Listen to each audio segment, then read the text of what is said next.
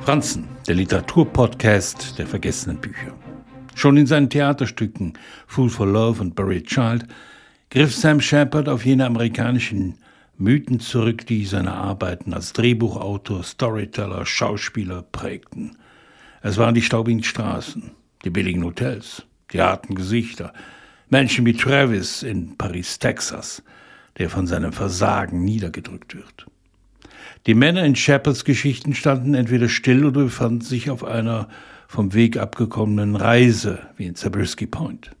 Die Frauen beobachteten sie, hielten Distanz, verziehen ihnen und verzweifelten an ihnen.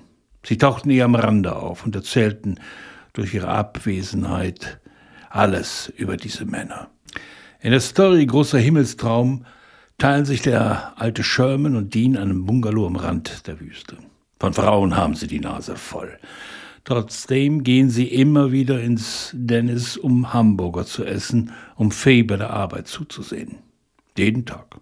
Bis Dean, die Kellnerin, alleine aufsucht, mit ihr redet und mit ihr lacht. Da verschwindet Sherman, ohne ein Wort, weil er sich verraten fühlt. Shepards Stories sind Ausschnitte, die einem vorkommen, als handele es sich dabei um einen Trailer für den großen amerikanischen Roman. Im Original heißt die Sammlung seiner Erzählung Great Dream of Heaven und trifft den Kern besser. Wenn nicht auf den Highways, in den Fastfood-Restaurants, in den Shopping-Malls, wo stranden die Hoffnungen sonst? Natürlich schrieb Shepard am Mythos des amerikanischen Westens weiter. Düster, mitunter immer dann brüchig, wenn der Glanz die alte Größe sich selbst karikiert.